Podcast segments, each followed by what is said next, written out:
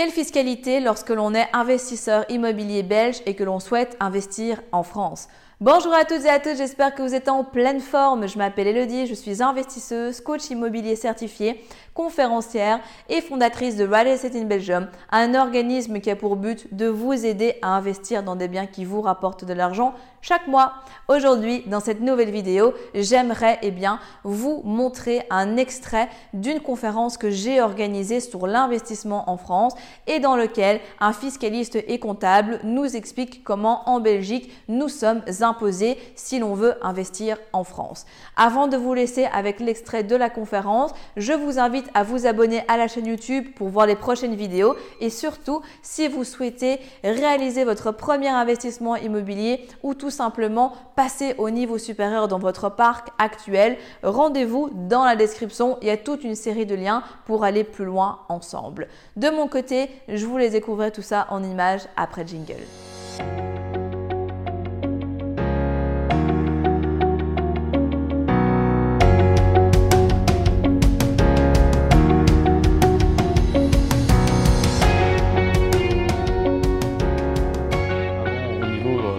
Euh, d'un bien en France.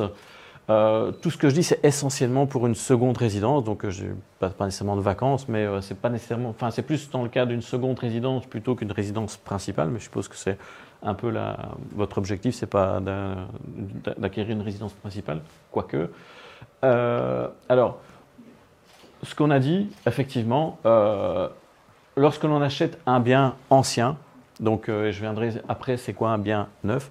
Euh, les frais d'acquisition sont euh, grosso modo de 7,5%. Ok, j'ai pris euh, la, région du, Var parce que, bon, évidemment, c'est une région plutôt sympathique à mon avis, mais en, règle générale, c'est toujours plus ou moins 7,5% parce qu'il y a quand même certains points qui sont locaux, mais grosso modo, on peut dire qu'entre 7,5 et 8%, c'est ce que vous devrez payer comme frais d'acquisition d'un bien ancien.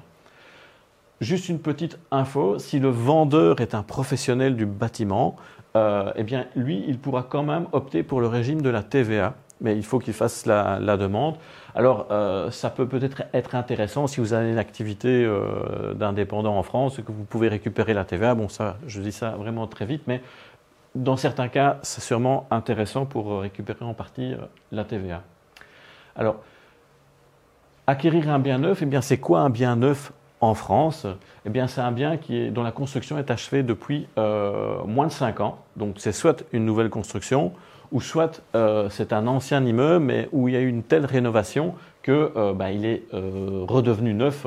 pourquoi? Ben, Parce que les, fondations, enfin les majorités des fondations ont été changées, parce que, enfin bref, on a vraiment fait de très très gros travaux qui redonnent la qualité de neuf au bâtiment.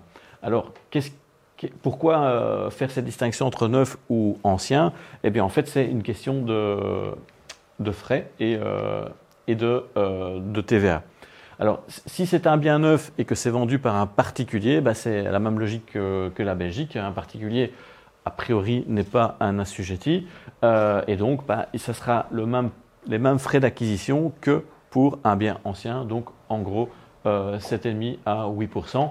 Et de fait, euh, cette vente ne sera pas soumise à la, TVA, vu que le particulier n'est pas assujetti. Par contre, si euh, vous, achetez un bien neuf auprès d'un professionnel, on peut imaginer, euh, bah, vous voulez acheter un appartement quelque part à la, mer et que, évidemment, c'est un promoteur et donc l'appartement il sera neuf et donc ça sera une cession d'un professionnel d'un bâtiment neuf. Dans ce cas-là, euh, les frais d'acquisition sont plus ou moins de 2%, mais évidemment, il ne faut pas oublier qu'il euh, faudra appliquer la TVA, euh, qui sera ben, donc de, 20%. Je l'ai mis ici pour info. maintenant, il faut regarder les conditions, mais si c'est pour une résidence principale, il existe dans certains cas un taux réduit de TVA de, 5,5. Donc au, niveau des, taxes d'utilisation, ben, on en a déjà aussi beaucoup parlé c'est la taxe foncière qui est grosso modo la même chose que le précompte immobilier en Belgique. Donc c'est une taxe qui est payée par les propriétaires, attention que euh, là mon doigt fourché, mais la moyenne, c'est la moyenne nationale de la France. Hein. C'est plutôt entre 20 euh, et 25 et pas 35 et il y a toute une liste, enfin, c'est par département. Donc chaque département a son, taux de, de taxe foncière. Alors, ça aussi, on l'a dit, bah, c'est que la, personne qui est euh, là le 1er janvier, eh c'est bien lui qui, payera cette taxe foncière, et ce pour l'année entière. Alors, il euh, ne faut pas oublier aussi, euh, maintenant je ne suis pas le, professionnel des impôts locaux en France, mais il y a aussi toute une série d'impôts locaux qui, viendront s'ajouter, notamment, je pense, essentiellement, tout ce, tout ce qui est taxe sur les enlèvements d'ordures ménagères. Donc, il y a quand même une taxation allez, euh, je veux dire, euh, non négligeable. Alors, donc, la taxe foncière, bah, attention euh, de, savoir où le bien se situe, parce que j'ai mis une moyenne de, 20-25%, mais donc c'est une moyenne, donc il peut avoir des plus bas, mais il peut aussi avoir des plus hauts. C'est une moyenne de quoi? Ça, c'est le, pourcentage qui est appliqué sur le, loyer net de charge. Donc vous avez votre loyer, vous retirez les, charges et vous appliquez ce pourcentage sur ce montant-là. Euh, sinon, euh, effectivement, on retire, c'est ce qu'on expliquait aussi tantôt, euh, les charges, on retire 50% de charges fictives du, loyer, du loyer annuel, et c'est sur ce montant-là qu'est calculé le pourcentage d'imposition. C'est pour ça que ça ressemble quand même plus ou moins au, au précompte immobilier. La taxe d'habitation, on, en a aussi parlé un petit peu. Oui.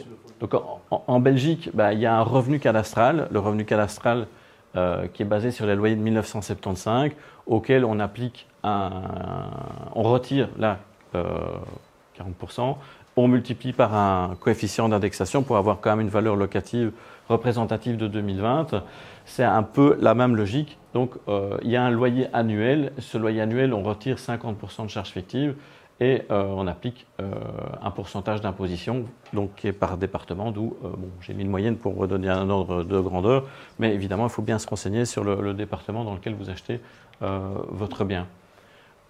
La taxe d'habitation, ça, ça concerne donc l'utilisateur du bien, donc en clair la personne qui y habite, qui habite.